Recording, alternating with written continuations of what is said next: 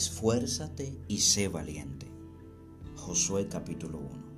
Aconteció después de la muerte de Moisés, siervo de Jehová, que Jehová habló a Josué, hijo de Nun, servidor de Moisés, diciendo, Mi siervo Moisés ha muerto. Ahora pues levántate y pasa este Jordán, tú y todo este pueblo, a la tierra que yo les doy a los hijos de Israel. Yo os he entregado, como lo había dicho a Moisés, todo lugar que pisare la planta de vuestro pie, desde el desierto y el Líbano hasta el gran río Éufrates, toda la tierra de los Eteos hasta el gran mar donde se pone el sol, será vuestro territorio. Nadie te podrá hacer frente en todos los días de tu vida. Como estuve con Moisés, estaré contigo. No te dejaré ni te desampararé. Esfuérzate y sé valiente porque tú repartirás a este pueblo por heredad la tierra de la cual juré a sus padres que la daría a ellos. Solamente esfuérzate y sé muy valiente para cuidarte a hacer conforme a toda la ley que mi siervo Moisés te mandó. No te apartes de ella ni a la diestra ni a siniestra, para que seas prosperado en todas las cosas que emprendas.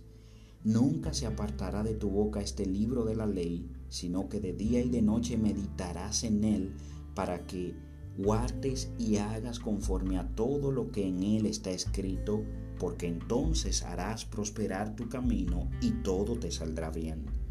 Mira que te mando que te esfuerces y seas valiente. No temas ni desmayes, porque Jehová tu Dios estará contigo donde quiera que vayas. Y es así como a la luz de la palabra de Dios, de cara a ella, nosotros podemos destacar algunas cualidades del perfil curricular de Josué. A la altura del capítulo 1, verso 1, podemos destacar varias cosas una es que al comenzar el libro de Josué, por ejemplo, los israelitas se encuentran acampando a la orilla del oriente del Jordán, a la misma entrada de la tierra prometida, y ya habían completado el periodo de duelo por Moisés, que acababa de morir. Recordemos Deuteronomio 34, 7 y 8. 39 años antes, después de pasar un año en el monte Sinaí recibiendo la ley de Dios, los israelitas tuvieron una oportunidad sin igual de entrar en la tierra prometida, pero no confiaron en que Dios le daría la victoria. Por lo tanto, Dios no les permitió entrar en la tierra, sino que los hizo vagar por el desierto hasta que muriera aquella generación desobediente. Durante su peregrinación en el desierto, los israelitas obedecieron las leyes de Dios. Además enseñaron a la nueva generación a obedecer las leyes de Dios a fin de que pudieran entrar en la tierra prometida, Canaán. A medida que los hijos crecían, con frecuencia les recordaban que la fe y la, obediencia a Dios traía victoria, no así la desobediencia, la cual producía más bien tragedia. Cuando el último de la generación mayor y los de la nueva generación fueron adultos, los israelitas se prepararon para pasar el río y poseer la tierra prometida, anhelada por tanto tiempo. Es así como en el capítulo 1, verso 1 hasta el 5, se destaca la vida de Josué, quien fue el sucesor de Moisés como líder de Israel. Y a la luz de esto nosotros podemos a su vez destacar algunas cualidades cuáles fueron sus cualidades para convertirse en líder de la nación. Es una pregunta que debemos hacernos de cara a su perfil. Y en respuesta a ello podemos encontrar que número uno, Dios lo nombró. Número 27, del 18 al 23 nos amplían los detalles al respecto.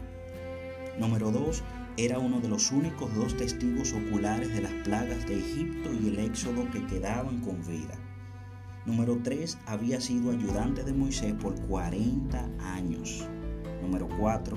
De los 12 espías, solo él y Caleb demostraron una confianza plena en que Dios les ayudaría a conquistar la tierra. Cuando arribamos al capítulo 1, verso 2, específicamente el verso 2, vemos cómo Josué había ayudado a Moisés muchos años. Estaba bien preparado para ser líder de la nación.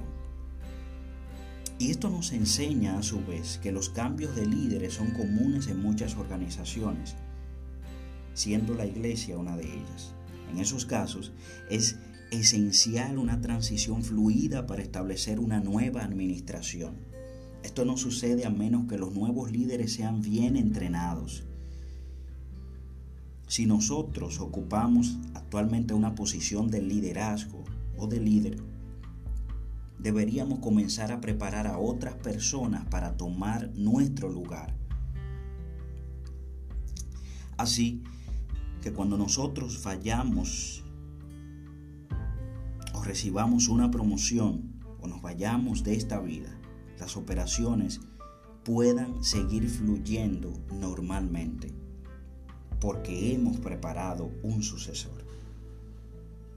Si usted desea ser líder, debe aprender de otros líderes para estar preparado para dirigir cuando llegue la oportunidad.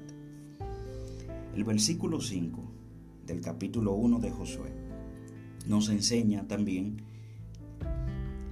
acerca del nuevo trabajo de Josué que consistió en llevar a más de dos millones de personas a una nueva tierra extraña y conquistarla. ¡Qué gran reto! Aún para un hombre del calibre de Josué, que se le conoce como el general de los eh, hijos de Israel o del ejército de Israel, cada trabajo nuevo es un reto. Sin Dios, este reto puede causar mucho temor. Con Dios puede ser una gran aventura. Así como Dios estuvo con Josué, Él está con nosotros cuando enfrentamos nuevos retos.